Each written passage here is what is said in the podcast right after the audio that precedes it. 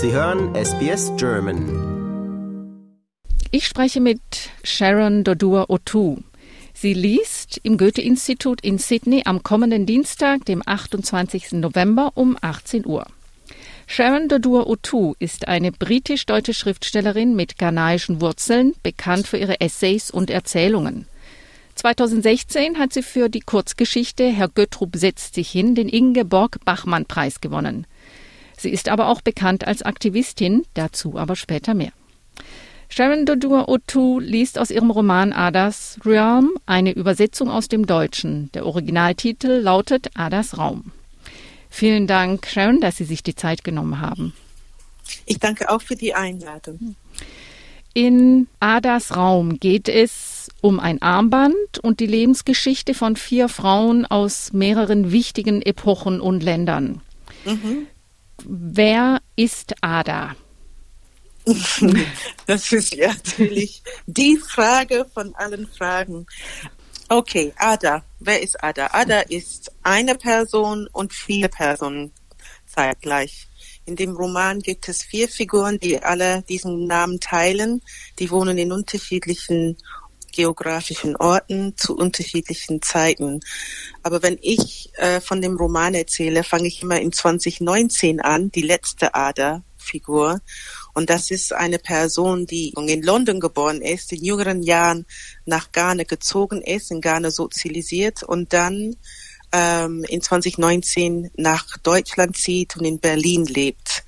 Aber wenn die äh, Leserinnen bis so weit gelesen haben, werden sie erkennen, dass das eine Figur ist, die auch in England gelebt hat, äh, zum 19. Jahrhundert, äh, auch in Deutschland gelebt hat, 1945 und auch in Belgien gelebt hat, kurz vor dem Kolonialismus. Hat das etwas mit Reinkarnation zu tun oder ist das mehr so eine Sache von jeder Mensch trägt die Vergangenheit in sich? Ja, eher zweiteres. Es ist eine schwierige Frage, weil ähm, ich möchte, dass wenn ähm, Menschen diesen Roman lesen, dass sie quasi für sich selbst entscheiden, wie das zu deuten ist. Und manche sagen mir, dass sie an Reinkarnation denken. Ähm, manche lesen den Roman ähm, und denken, dass das einfach vier verschiedene Frauen sind, die eigentlich nichts miteinander zu tun haben, außer dass sie diesen gleichen Namen äh, teilen und dass es ähm, an Schicksalen von letztendlich von allen Frauen erinnert. Und manche lesen den Roman ganz eng als, als es eine Person, die durch Zeit und Raum wandert. Hm. Diese Frauen sind ja eigentlich starke Frauen, die aber immer in irgendeiner Weise unterdrückt werden, meistens von Männern oder von der Gesellschaft. Mhm. Ähm, ist, da, ist das so ein großes Thema für Sie? Ich habe ähm, versucht, einen Roman zu schreiben, das verschiedene Lebensrealitäten beschreibt. Es ging mir nicht so sehr darum, äh, Unterdrückung an sich zu beschreiben. Es ging mir eher darum zu zeigen, dass diese verschiedenen Frauen in den verschiedenen Situationen immer wieder Widerstand leisten und eher ein, ein Fokus darauf zu werfen, wie diese Menschen zu Frauen gemacht werden, indem sie ja bestimmte Körperhaltung zum Beispiel einnehmen müssen oder nur verschiedene, also bestimmte äh, Berufe nachgehen können, wenn überhaupt. Und äh, es ging mir einfach darum zu zeigen, auch wenn ähm, es aussieht, als hätten sie überhaupt gar keine Macht. Zum Beispiel die Figur, die im, ähm, in der Konzentrationslager in 1945 lebt, die wirklich gar nichts hat. Ähm, selbst da hat sie die Möglichkeit, ähm, irgendwie Widerstand zu leisten. Und das war eher mein Fokus. Hm. Sie nehmen da auch ungewöhnliche Perspektiven ein, die auch immer wieder wechseln. Also mhm. man muss da als Leser sehr aufpassen. ähm, also zum Beispiel einmal die Perspektive eines Besens im KZ Dora. Mhm. Welche Bedeutung haben diese Perspektiven dann? Ja, ähm, das ist eine skurrile Idee, die hm. äh, erstmal gekommen ist, als ich an die Kurzgeschichte äh, gearbeitet habe. Also diese Kurzgeschichte heißt Herr Gröttrup setzt sich hin. Das ist diese Geschichte, mit der ich den Ingeborg-Bachmann-Preis gewonnen habe, wie Sie schon gesagt haben. Und in dieser Geschichte gibt es auch ein Ich-Erzähler-Perspektive. Das ist, ähm, ähm, es wird oft erzählt, das ist ein Frühstücksei, das sich weigert, ähm, hart zu werden. Und eigentlich ist das ein Wesen, das im Jenseits sozusagen verweilt und wünscht sich nichts mehr, äh, sehnlich wünscht sich als Mensch auf die Erde zu kommen, ist aber immer wieder dazu verdonnert, als Gegenstand auf die Erde zu sein. Weite ich das aus. In dem Roman gibt es dann tatsächlich ein Reisigbesen, ein, ein Reisepass und so weiter. Ähm, und ich glaube, die Möglichkeit, die ich habe mit so ein Ich-Erzähler-Perspektive, ist, dass ich ähm, starke die Frage nach Zeugenschaft fokussieren kann. Also es ist nicht mehr so sehr eine Geschichte aus der Perspektive eines vermeintlichen Opfers oder eines vermeintlichen Täters, sondern es geht vielmehr darum, was können wir tun, wir mit unseren Mitteln, wir, die meinen, wir haben keine Macht, aber wir haben eine entscheidende äh, Möglichkeit und das ist hinzuschauen und ja, Zeugenschaft zu leisten. Sie sind gebürtige Britin, mhm. schreiben aber auch auf Deutsch. Mhm. Was hat Sie dazu bewogen, auf Deutsch zu schreiben? Das frage ich mich auch. ähm, das ist gar nicht so leicht. Das hat nicht nur damit zu tun, dass Deutsch ähm, eine, ja, das ist meine zweite Sprache, die ich gelernt habe in der Schule. Ähm, und es gibt Sachen, ja, die ich nie, äh, also ich werde nie ähm, als Muttersprache, sage ich mal, oder Deutsch äh, auf dem Niveau als erste Erstsprachlerin sprechen können. Ich habe mich damit inzwischen abgefunden, ähm, aber das ist ähm, ja, das ist eine Herausforderung fürs kreative Schreiben. Ich erlebe ähm, Englisch als Sprache als, als eine sehr viel spielerische Sprache und flexibler so und manchmal rede ich mit anderen SchriftstellerInnen die Deutsch als erste Sprache haben darüber wir haben interessante Diskussionen drum. Ähm, ich habe aber die Möglichkeit, ich sage mal, dadurch, dass ich ähm, sowieso ja eine eher ungewöhnliche Perspektive auf die deutsche Sprache hat. Das heißt, dass ich eine gewisse Freiheit habe, Sachen auszuprobieren oder Sachen fallen mir ein, ähm, die vielleicht eine Erstsprachlerin nicht ähm, kommen würde. Also zum Beispiel, ich spiele mit dem Vokabel herrenlos in dem Roman und ich habe daraus frauenlos gemacht und hm. also das sind Sachen, die ich mir erlauben kann, sozusagen. Yeah. Ähm, und der Grund, warum ich auf Deutsch schreibe, das hat ausschließlich mit dem Preis zu tun. Äh, ähm, ich habe die Kurzgeschichte geschrieben, ursprünglich, weil ich eine Anfrage hatte. Es ging darum, ein Essay eigentlich zu schreiben ähm, ich hatte eine Anfrage, einen Text zu schreiben, etwas zu erklären und ich habe gesagt, ich würde viel lieber ähm, eine Kurzgeschichte schreiben und versuchen spielerisch mit dem Thema umzugehen. Es ging um Privilegien, also wie fühlt sich das an, ein Privileg zu haben, wovon man nicht gar nicht weiß, dass man das hat. Und das ist diese Herr Gröttrup-Figur, der ist ein Mann in einer Welt des Mannsein, ja, ich würde sagen, überbewertet. Mhm. Und ähm, die, die das nicht haben, dieses Glück sozusagen Männer zu sein, die, die müssen irgendwie anders durch die Welt gehen und immer so gucken, wie sie mit Hindernissen umgehen können. Und das war, also dieses, dieser Text ist eine Satire, es erinnert viele Leute an Loriot. Und das war ein Versuch, etwas, ja, spielerisch mit diesem Thema umzugehen. Und ich hätte nie gedacht, dass ich dafür einen Preis gewinne. Das kam überraschend, aber halt mit dem mit den Möglichkeiten, mit der Aufmerksamkeit, die ich bekommen habe und so weiter, habe ich dann diesen Roman. Also es war dann mir klar, dass ich das auf Deutsch weiterschreiben muss, weil mhm. es war so, es entstand aus dieser Kurzgeschichte. Mhm.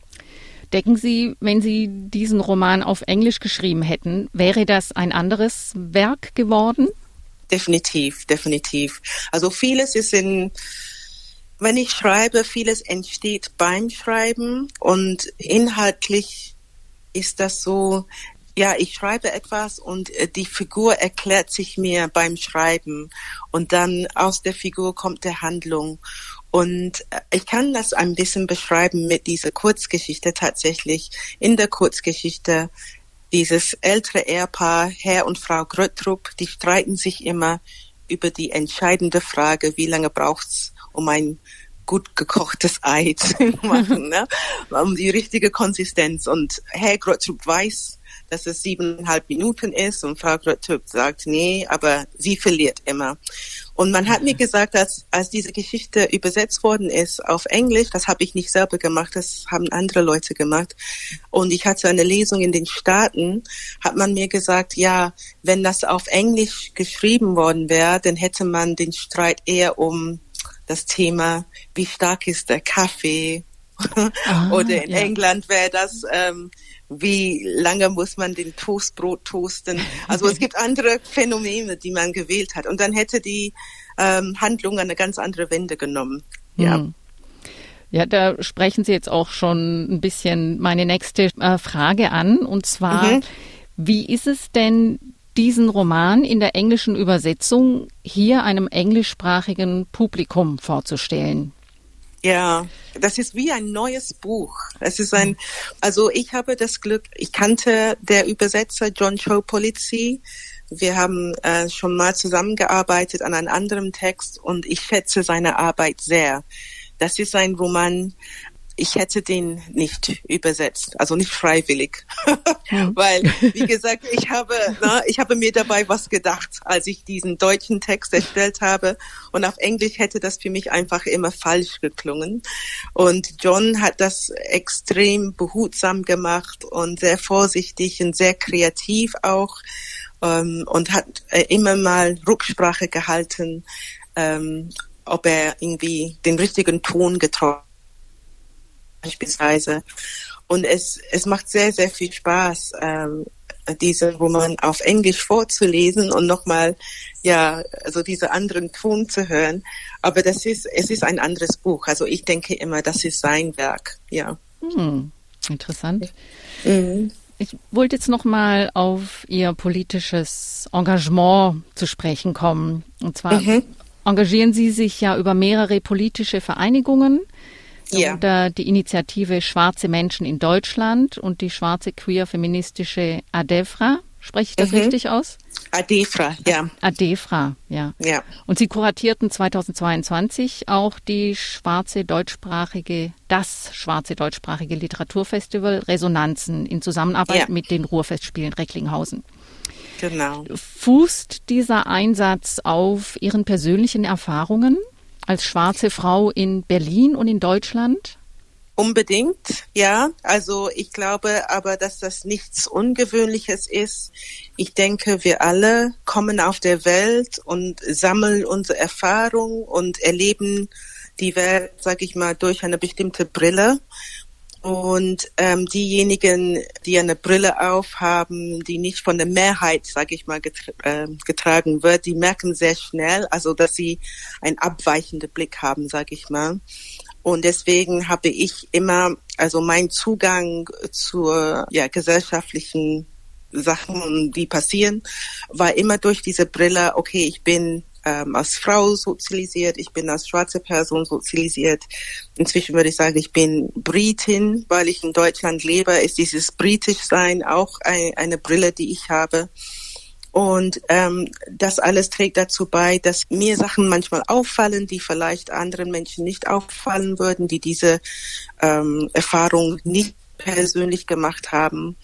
Und äh, das ist ähm, auch eine Chance. Also oft wenn ich mich als schwarz positioniere, hören Menschen, also das wird übersetzt in oh, von Rassismus betroffen, was sicherlich auch eine Sache ist. Aber ich denke auch viel mehr drüber nach, besonders in meiner Kunst, also mit meinem kreativen Schreiben. Ich denke auch über mh, hm, Sprache nach, Ästhetiken, Traditionen, Kulturen, also viele, die das Raum lesen, werden merken, dass ich versucht habe, Sachen einzuweben in die Handlung, in die Figuren, die äh, gespeist sind, zum Beispiel aus Westafrika, aber auch aus US-amerikanischen Kult kulturellen Kontext.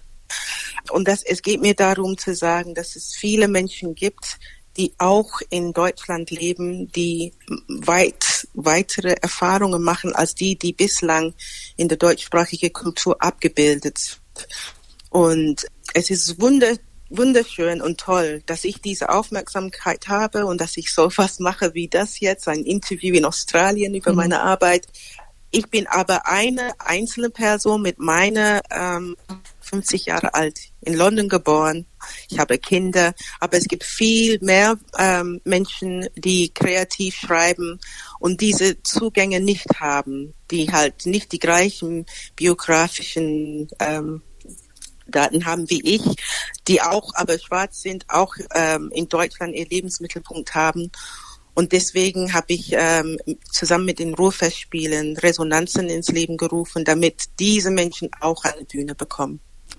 Sharon Dodua Otu, vielen Dank für dieses sehr interessante Gespräch. Vielen, vielen Dank. Lust auf weitere Interviews und Geschichten? Uns gibt's auf allen großen Podcast-Plattformen wie Apple, Google und Spotify.